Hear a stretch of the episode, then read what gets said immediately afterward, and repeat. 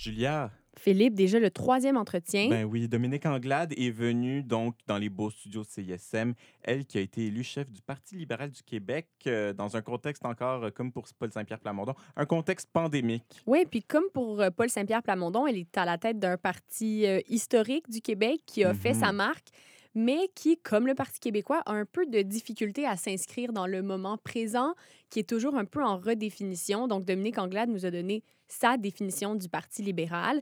Ça a été très intéressant de l'entendre parce qu'effectivement, c'est un parti qu'on a euh, parfois de la difficulté à ancrer dans quelque chose de très précis.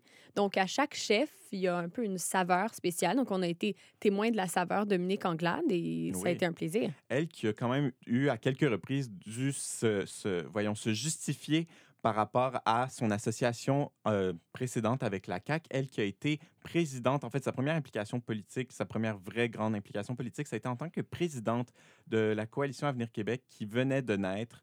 Et donc, après, elle, a fait le saut au Parti libéral du Mhm. Québec. Elle a été ministre sous le gouvernement Couillard. Donc, une politicienne euh, d'expérience, je, je crois Ben qu'on peut le dire. Quand même chevronnée, en tout cas, qui, quand même, en dedans de- d'une décennie, aura fait ses preuves à plusieurs égards. Oui, puis euh, pendant le- l'entretien, on parle de deux choses qu'on pourrait peut-être définir pour ceux qui ne suivraient pas la politique euh, d'aussi près, entre autres la loi 96, qui est euh, le, le- disons, la, version, euh, la version nouvelle de la loi 101, la version augmentée. Un renforcement. Oui, renforcement de la loi 101 qui prévoit plusieurs politiques de renforcement de la langue qui ont fait l'unanimité ou presque, mais celle euh, qui était la plus controversée concernait euh, l'obligation pour les nouveaux arrivants d'apprendre le français en six mois. Euh, du moins, ils n'auraient plus accès à des services dans leur langue maternelle ou en anglais après six mois. Ça a été controversé parce que certains ont considéré que c'était une loi discriminatoire. On en parle euh, avec Madame Anglade. On a aussi parlé de ce qui se passait à Rouen-Noranda. À Rouen-Noranda, donc euh, la fameuse fonderie Horn. Donc à Rouen-Noranda, une surexposition, il y aurait une surexposition de l'arsenic et donc qui mettrait, sans, sans grande surprise, en danger la population qui est dans ce secteur-là. Euh, donc c'est encore en cours les, tous les dévoilements, toutes, euh, toutes les, euh, comment dire, les recherches qui ont lieu par rapport à l'exploitation sur ces terres-là et l'effet sur- sur la santé de la population environnante, Oui, on a parlé de ça et de bien d'autres choses. évidemment. J'espère que vous allez aimer ça.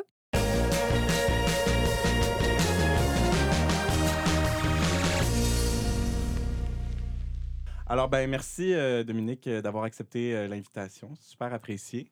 Euh, donc, euh, ben, on, on avait mille et une questions, évidemment, quand même la chef de l'opposition officielle. On va commencer peut-être plus par une question générale de, ben, le, peut-être pas le bilan, mais tu sais, on s'entend que la dernière élection pour le Parti libéral du Québec, ça a été peut-être pas la- l'élection la plus fameuse.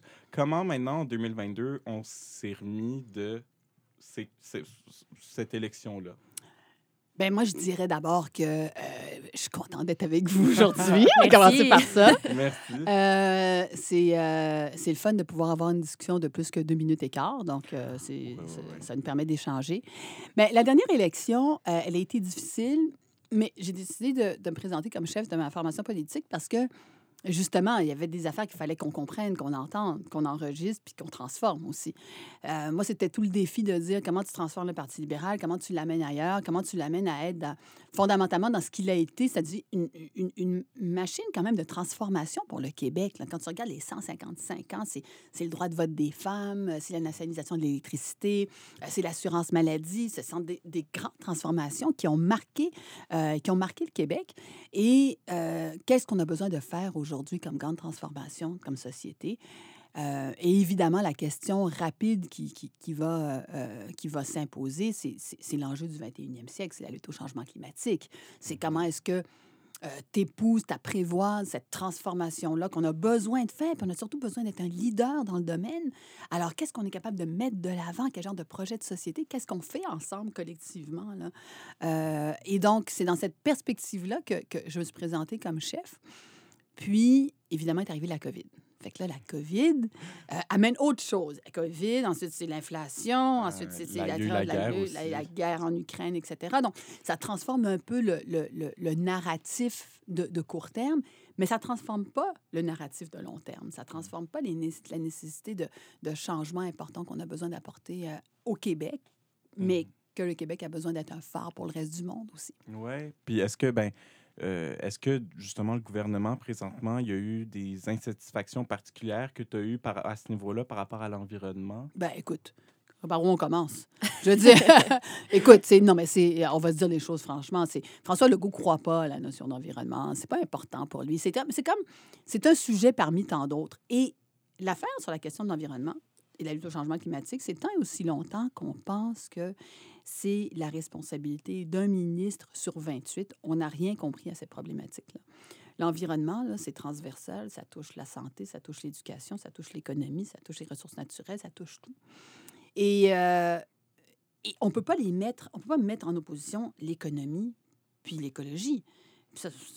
François Legault est encore dans un mode 1990, 1980, euh, peut-être même avant.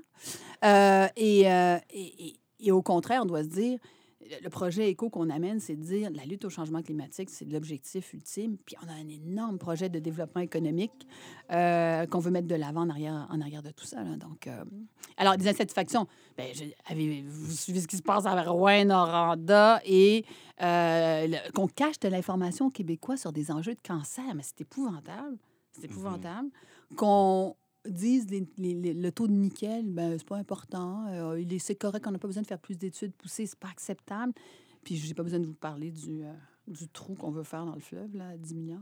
Mm-hmm. Comment on fait pour se battre contre un gouvernement si puissant? En tant qu'opposition, est-ce que c'est pas un peu décourageant par moment?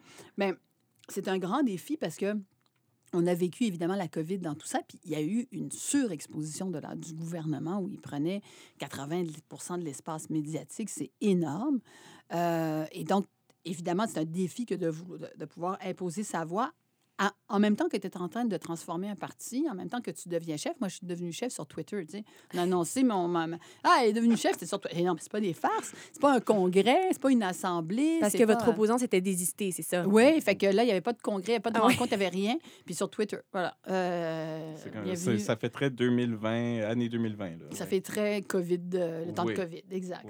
Et, euh, et, donc, il y a, il y a quand même une surexposition, mais je pense que les gens aussi se rendent compte de, du genre de gouvernement, euh, non seulement paternaliste, mais on n'identifie pas les vrais enjeux, on n'amène pas de véritables solutions, on fait semblant de... On refuse de débattre. Hein, il refuse de débattre constamment. Là, il n'accepte pas les invitations, il ne vient pas dans les Comme ici, d'ailleurs. Ah bon, à date, on ne l'a pas. À date, on l'a pas. Tu sais, il refuse de débattre parce qu'il n'y a rien à gagner à débattre chaque fois qu'il avance ses idées, c'est comme ça, pas de sens, ça tient pas la route, etc. Donc, il vient pas faire les débats. Et puis, on a plein de choses à dire, plein de choses à discuter, plein de choses à proposer. On a été le premier parti à déposer notre plateforme euh, électorale il y a plus d'un mois maintenant. Donc, moi, euh, moi c'est pas que je cache nos idées. Au contraire, je veux en parler, je veux en débattre, je veux en découdre. Ah, mais c'est super. Puis c'est sûr que niveau euh, ben, plateforme, vous avez proposé aussi un nouveau logo. J'imagine que là, il y a de la nouvelle merch qui doit sortir à fait. Puis, euh, mais euh, ça serait quoi? Il y a le projet éco, vous alliez économie, écologie.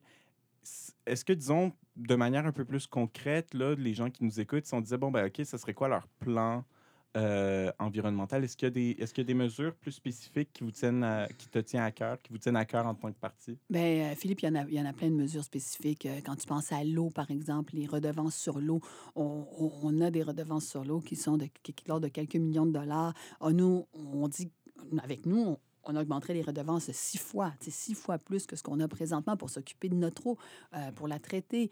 Euh, toute la question de, euh, quand on parle de lutte au changement climatique, qu'il y ait une loi sur la carboneutralité, qu'on soit capable d'avoir un véritable plan d'économie d'énergie. Au Québec, là, c'est vrai que l'hydroélectricité, euh, on, est chanceux de l'avoir, mais on dépense énormément en énergie. Là. On consomme là, au Québec en énergie, c'est incroyable parce que c'est pas cher. Euh, un grand plan d'économie d'énergie pour tout le monde. Là. Tout le monde peut mettre la main à la pâte de chez lui, les entreprises, etc. Euh, transformer, électrifier les transports, mais plus que ça, toute la question de l'hydrogène vert qu'on est capable de mettre de l'avant également, où on serait capable... 45% de ce qu'on consomme au Québec, là, c'est des hydrocarbures. Fait que mhm. tu veux régler la question de l'environnement, il faut que tu prennes ces hydrocarbures-là, puis tu fasses quelque chose d'autre les remplace. 75% ça peut être remplacé par l'électricité, puis le reste de l'hydrogène vert, puis là, tu deviens carboneux, puis on est un exemple pour le reste du monde. Moi, ça me trouve ça super stimulant. Vous avez opéré plusieurs changements au sein du Parti libéral. Qu'est-ce qui devait changer? C'est une excellente question, Julia. Euh, d'abord, reconnaître que en, 2018, dans la défaite, il y a des choses qu'on reconnaît que dans les régions du Québec, là, on n'a pas suffisamment écouté. Là. Tu sais, quand tu es au gouvernement, euh, puis c'est un peu ce, qui, ce, que, ce que fait François Legault aujourd'hui d'ailleurs, mais Qu'est-ce que disaient les régions? la question de la décentralisation, des pouvoirs, des pouvoirs qui doivent être donnés. Tu sais, moi, je fais de la politique parce que je crois que chaque personne peut atteindre son plein potentiel. Puis le rôle de l'État, c'est de faire en sorte que les personnes, justement, puissent y arriver, puis qu'on enlève les barrières. Bien, de la même manière, les régions du Québec doivent pouvoir atteindre leur plein potentiel. Fait atteindre leur plein potentiel, ça veut dire quoi? Euh, ça veut dire avoir des moyens, du pouvoir, euh, du pouvoir décisionnel. Fait que euh, on a lancé une charte des régions qui dit justement, on va donner du pouvoir, de l'argent, vous allez prendre des décisions qui vous concernent. Puis c'est pas vrai que l'Abitibi-Témiscamingue, c'est Montréal, puis c'est pas vrai que Montréal, euh, c'est euh, c'est l'Estrie. Ce sont des réalités qui sont différentes. Fait que tu peux déterminer toi-même quelles sont tes priorités d'un point de vue développement régional. Puis ça, ça a une importance fondamentale quand, tu t'appropries ton territoire, finalement. Donc, un, une, un des apprentissages de, de 2018, c'était vraiment cette écoute qui était nécessaire, cette connexion avec les, euh, régions. Mais aussi, euh, je pense que tout l'aspect de, de- de justice sociale, on est très identifié Parti libéral, Parti de l'économie, c'est vrai, moi j'en suis, j'étais ministre de l'économie, j'adore ça, j'en mange. Mais toute la question de la justice sociale, pour moi, l'égalité des chances, euh, redistribuer la richesse, ça c'est un discours qu'on a moins entendu dans les dernières années, puis qui m'apparaît essentiel, surtout dans une période post-pandémique. Alors, euh, ces idées-là aussi qu'on a mises de l'avant, euh, qui sont importantes. Est-ce que tu dirais que. Mais là, je, je- me doute de la réponse, mais je vais quand même me lancer. Est-ce que tu dirais que ça te colle à ta peau, tes prédécesseurs, notamment chez les jeunes? On sait que chez les jeunes, le, le- le trauma qu'il y a, je mets vraiment ça entre guillemets, mais le trauma qu'il y a, c'est la crise de 2012 qu'on associe à Jean Charest. Euh, donc, euh, il y a, une- pour une certaine tranche de la, de la jeunesse, on dirait qu'il y a une diabolisation du PLQ. Est-ce que toi, est-ce que c'est dur de, de porter ça et de percer un peu cette, euh, cette caricature euh, Ben, du PLQ? Écoute, ça fait dix ans. Moi, j'étais même pas là. Euh, euh, Puis, est-ce que ça persiste? C'est sûr que ça persiste, que ça, qu'il y a un volet de ça qui persiste. Mais moi, je suis ailleurs dans les propositions qu'on fait. Si tu regardes, là, les, les- les positions qu'on amène, euh, la gratuité pour le transport en commun chez les étudiants, euh, l'essentiel euh, besoin d'avoir des services de garde dignes de ce nom ici au Québec, le fait de toute la question de l'environnement qu'on doit mettre de l'avant, tous ces, tous ces enjeux-là, ce sont les enjeux d'aujourd'hui. Fait que moi, je peux, je peux, je peux, je, peux pas endosser, ben, c'est-à-dire que je peux pas être responsable de tout ce qui s'est passé par le, pa- par le passé, mais je peux bâtir l'avenir. Puis il y a des choses qu'on a faites qui étaient extraordinaires, comme, comme formation politique. Il y a des choses qu'on a faites qui mériteraient d'être vues. Mais, euh, mais, euh, mais ça, ça fait partie de n'importe quelle formation politique. Je ne vais pas ressortir des décisions qui ont été prises il y a 150 ans. euh, Mais il y en a qui étaient bonnes. Ben, j'imagine. Il y en a qui étaient bonnes. Je- J'avoue que je ne connais pas suffisamment, mais oui, oui, j'imagine. Euh, ben là aussi, je voulais toucher un autre truc que tu as un peu touché. C'est donner un genre de, une sorte de justice aux, Québécois, aux régions. Le nationalisme, ça a l'air d'être une assez grosse tendance présentement au Québec. On, on parle plus de souveraineté, on parle plus de fédéralisme, de on parle maintenant de nationalisme. Toi, comment tu te situes par rapport à ça, à ce discours-là? notre formation, euh, la, la- la partie libérale, tu sais, on- on- l'importance de, de- du lien avec le Canada est important. Euh, mais nationaliste, tout le monde est nationaliste. Tu sais, je veux dire, tout le monde dit, mais non, mais c'est Ouais, ça, tout le monde est nationaliste. Je veux dire, si vous me demandez, c'est quoi, le- je- moi, j'ai décidé de faire la, la- la- politique au Québec. J'ai pas décidé de la faire euh, au niveau Au fédéral, j'ai décidé ben au oui. Québec. Fait que- parce que j'ai le Québec tatoué sur le cœur, puis c'est- c'est c'est- c'est là que j'ai envie de, de m'investir euh, de m'investir davantage. Alors, tu sais, c'est sûr que euh, maintenant, le nationalisme se traduit comment? Nationaliste ne veut pas dire repli sur soi. Nationaliste ne veut pas dire, dire sais, on ne considère pas la, la- la cause autochtone. Nationaliste, ça ne veut pas dire ne pas reconnaître le racisme systémique. Nationaliste, ça ne veut pas dire euh, je fais un projet de loi 96 qui fait en sorte que les jeunes euh, de 17, 18, 19 ans qui vont aller au cégep n'auront pas le choix de l'endroit où ils veulent, où veulent aller étudier. Il y a une manière extrêmement divisive euh, qu'on voit aujourd'hui au Québec qui n'est qui sera jamais ma manière puis la manière de voir les choses au Parti libéral du Québec. Puis ce qui illustre ça, ce sont des projets de loi comme le projet de loi 21, comme le projet de loi 96, euh, qui, tu sais, tout le monde est pour la langue. On veut, on veut faire avancer la langue française, ben se faire faire avancer la langue française, il y a plein de programmes qui devraient être sur pied pour le centre-ville de Montréal qui ne sont pas sur pied présentement. Mais viens pas me dire, viens pas me dire que ça passe par le fait que faut absolument que tes immigrants, en six mois, ils parlent le français, sinon, tu sais. C'est pas de même qu'on va arriver à bâtir une société forte, inclusive, euh, puis ouverte sur le monde. Comment vous voyez la relation entre le GO et les minorités visibles et les immigrants?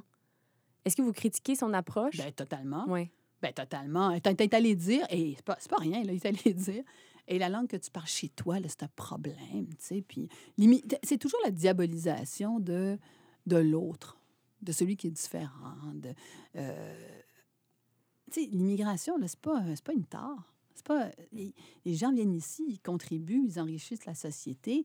Euh, c'est sûr qu'on a du travail à faire en matière de francisation, mais la régionalisation de l'immigration te permet de le faire.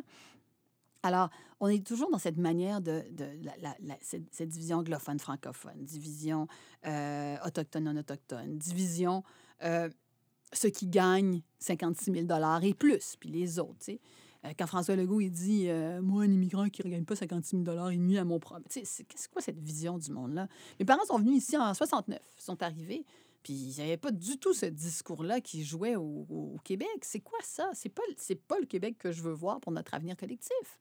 Comment vous expliquez qu'il refuse le racisme systémique? Est-ce que vous pensez que c'est électoraliste parce que certains dans sa Totalement. base... Oui, vous pensez. Ben oui, totalement. Vous pensez Ah. que lui croit réellement qu'il y en a, mais qu'il Oh, peut pas il se croit permettre? rien. Je pense pas qu'il croit. Il répondra à ce qu'il croit ou ce qu'il croit pas.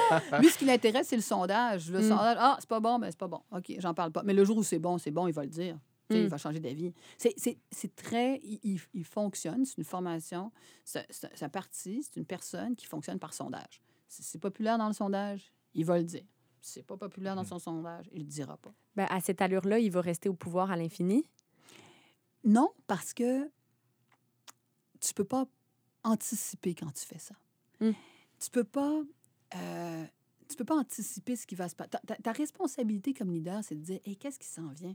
Comment est-ce que je suis capable de me projeter puis de dire voici où est-ce qu'on devrait aller? C'est ça, avoir de la vision. Si c'était juste une histoire de regarder des sondages, le, tu sais, le 3 octobre, il, va être trop tard pour regarder le sondage pour voir ce que les gens voulaient. Euh, c'est un peu l'analogie quand on dit euh, euh, si vous demandez aux gens, à, à l'époque où il n'y avait pas de- d'auto, vous leur demandez euh, qu'est-ce que vous aimeriez? On aimerait avoir des chevaux qui courent plus vite. Puis arrive l'auto. Alors, tu sais, c'est, c'est ça. C'est, euh, euh, ça te permet pas d'anticiper. Et il n'anticipe rien. Euh, quand on a parlé, par exemple, de l'inflation, à un moment donné, on a dit, ben qu'est-ce qui arrive si l'inflation dépasse les 5% et il s'est élevé à l'Assemblée nationale, il a dit Je le sais là, qu'au Parti libéral, là, il y en a qui pensent que ça pourrait dépasser les 5% l'inflation. Ils vivent sur une autre planète. C'est ça qu'il a dit. C'est ça qui arrive quand tu regardes tes sondages constamment. Mhm.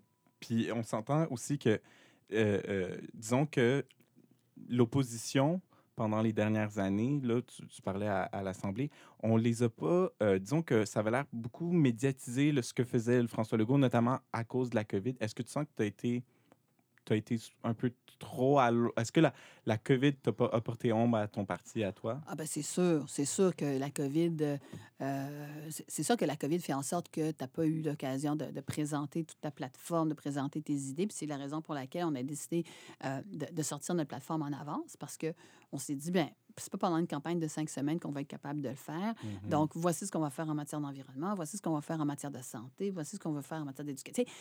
Tous les éléments clés, euh, la question de l'inflation, du coût de la vie, Mhm. euh, pas- la santé mentale, euh, c'est pas rien. il il faut qu'il y ait des mesures réelles pour toucher les gens, pour que les gens soient capables de passer à travers les prochaines années. Ça va pas être facile, les prochaines années.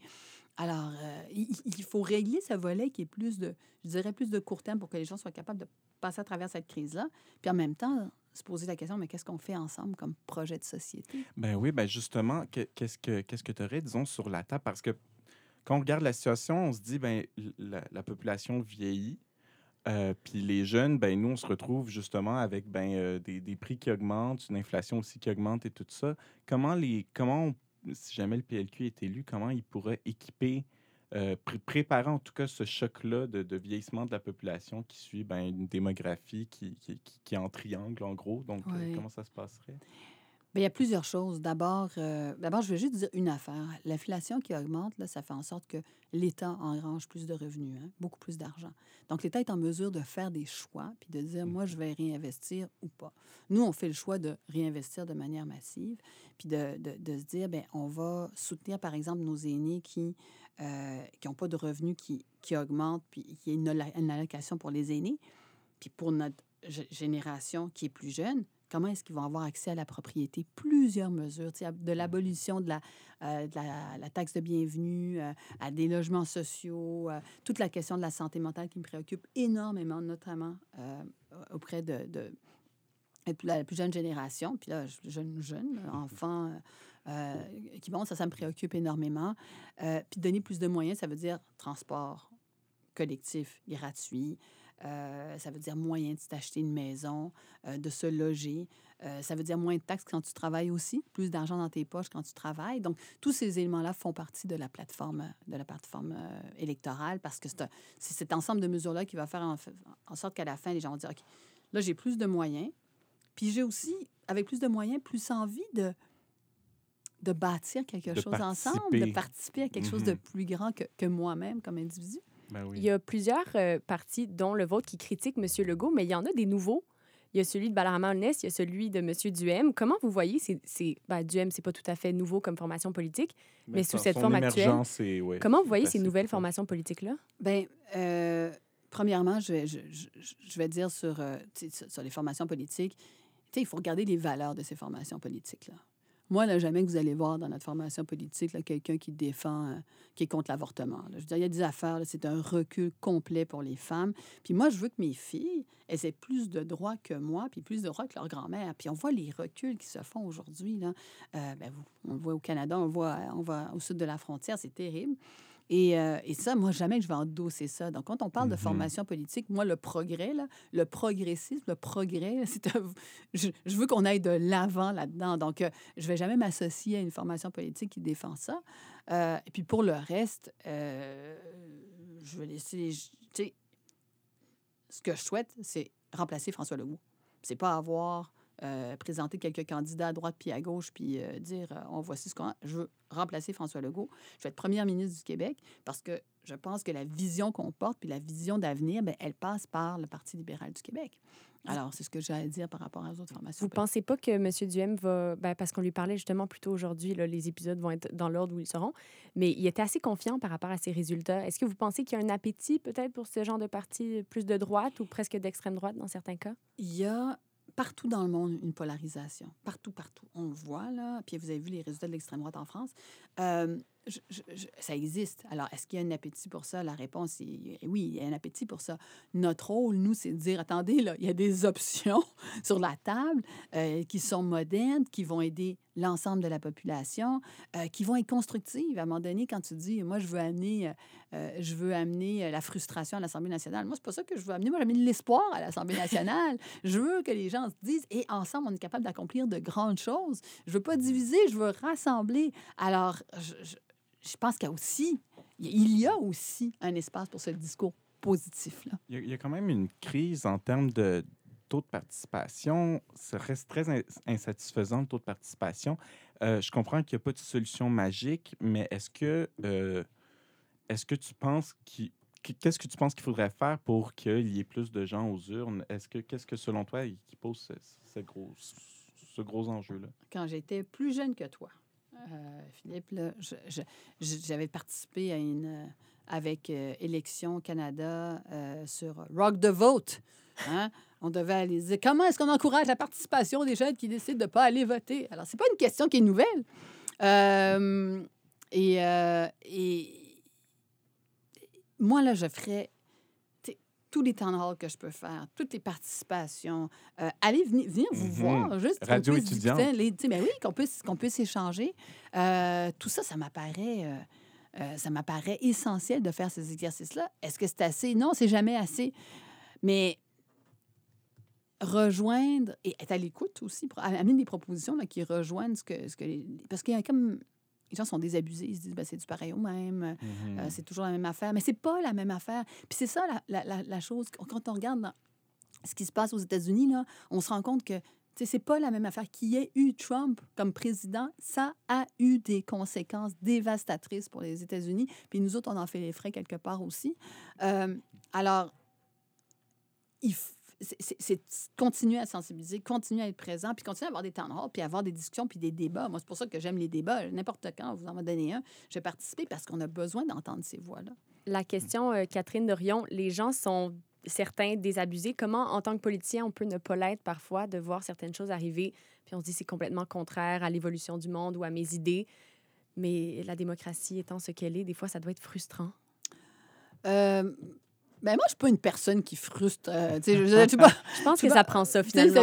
je veux dire, à un moment donné, tu peux pas non plus. euh, euh, ça dépend de la personnalité que tu as, mais moi. Assez euh, sereine, même au micro, ça, ASMR, euh, je serais prêt à écouter euh, Dominique Anglade. mais tu fais de la politique parce que ça vient de chercher là. Puis là, je dis là à la radio, puis personne ne voit c'est quoi, là, mais ça vient de chercher dans tes tripes. Ouais. Elle se tient. Ça vient de chercher dans tes tripes. Euh, c'est ça qui t'anime. Puis tu te dis, Hey, je suis capable d'aller faire telle chose, puis j'ai changé la vie de telle personne. Ah, c'est le fun. Puis parfois, c'est des petites affaires qui sont. euh, J'étais à Valleyfield cette semaine, puis il y a une entreprise qui s'appelle Pélican, puis euh, en matière d'innovation, on avait fait des choses vraiment intéressantes. Puis personne qui m'a. L'ancien maire, est venu me voir, il dit Je me souviens quand vous êtes venu, puis c'était vraiment le fun, puis vous vouliez monter dans le bateau, puis. Mais c'est de, de faire des choses qui peuvent changer la vie de, du monde dans le quotidien. Ça n'a pas de prix. Puis tu contribues à quelque chose qui est plus grand que toi.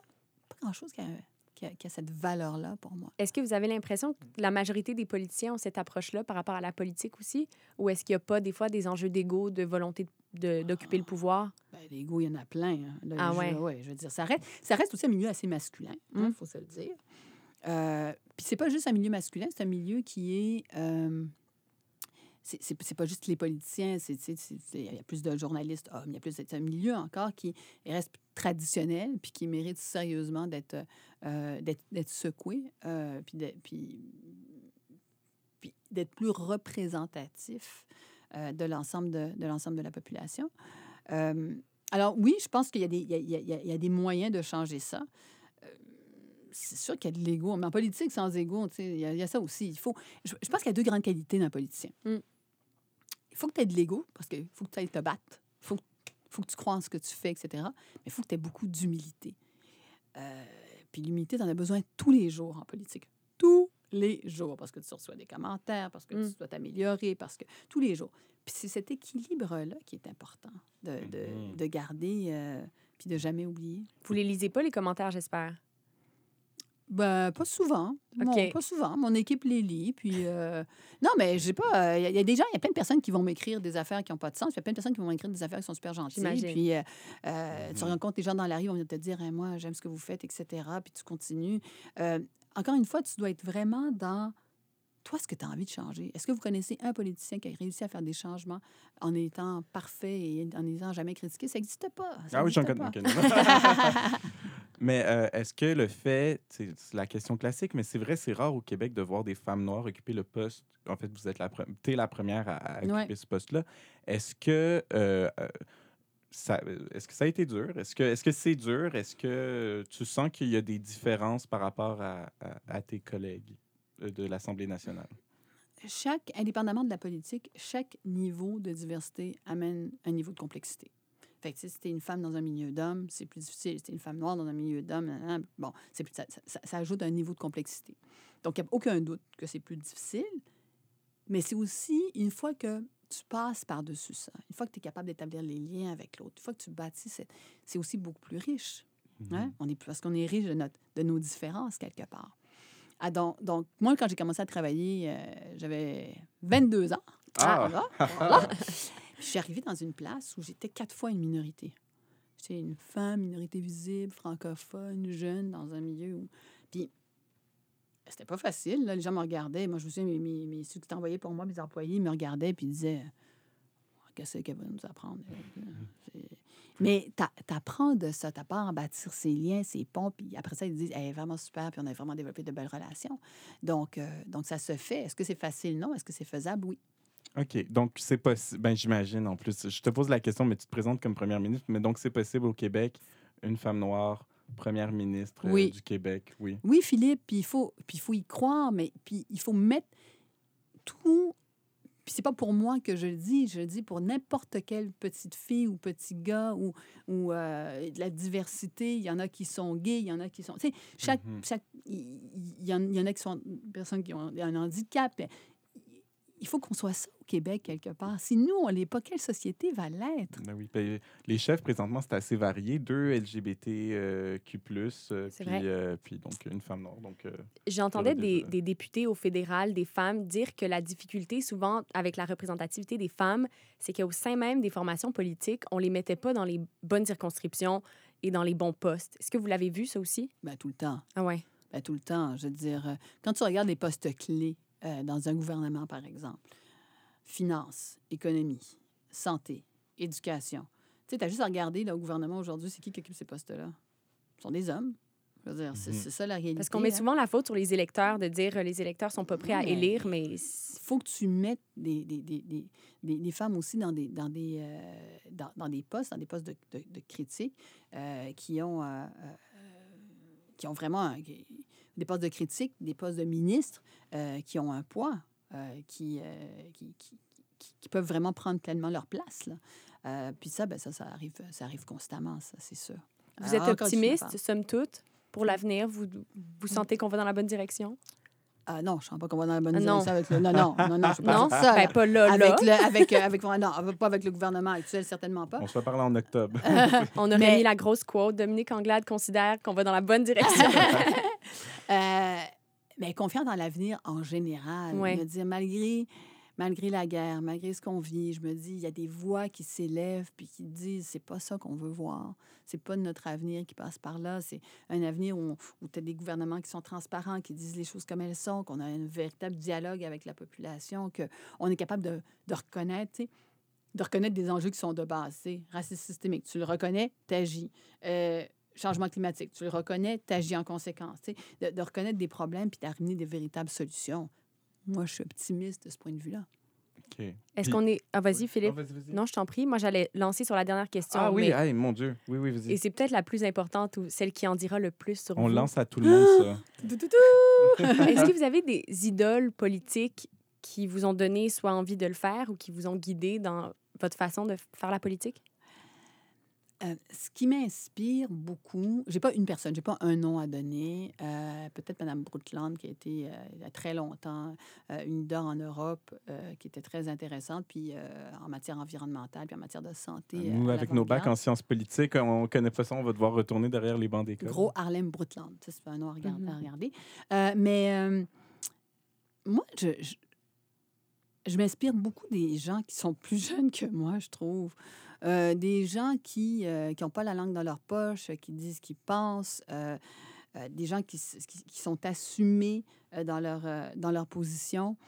Euh, évidemment, je crois beaucoup que mes parents ont eu un grand rôle à jouer dans, dans qui je suis aujourd'hui.